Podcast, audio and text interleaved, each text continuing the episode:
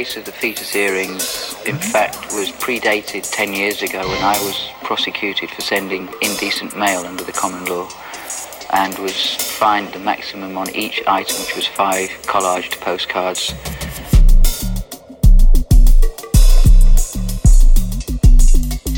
And immediately after the court case was warned by detectives from Scotland Yard that if I did anything subversive or out of line with their opinion of what art should be, they would immediately take me back to court and ensure that I went to prison. And then they produced a package of more postcards which they hadn't introduced as evidence at the time.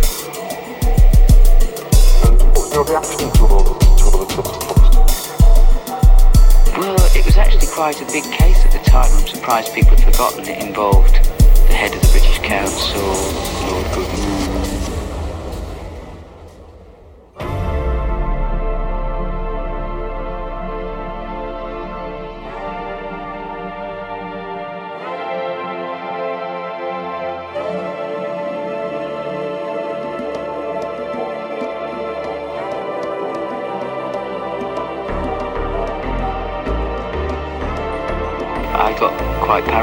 Certainly afterwards considered very deeply to what extent I wanted to be the token scapegoat for the art world when I was getting the minimum support from the art world. So it altered what I did. My work had to alter because it was a choice of prison or working in other countries or considering how to produce or subvert information in a different way.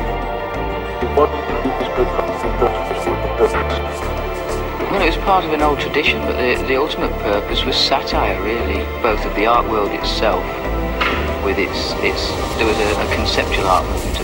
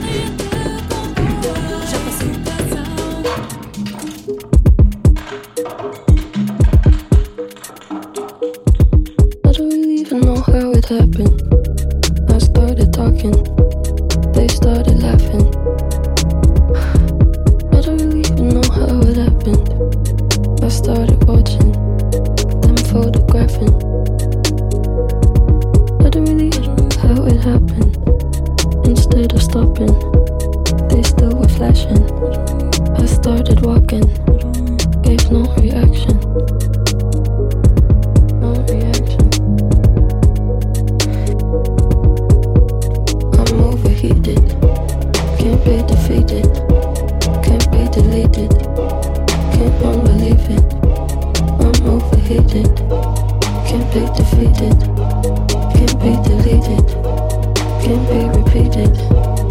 I'm overheating.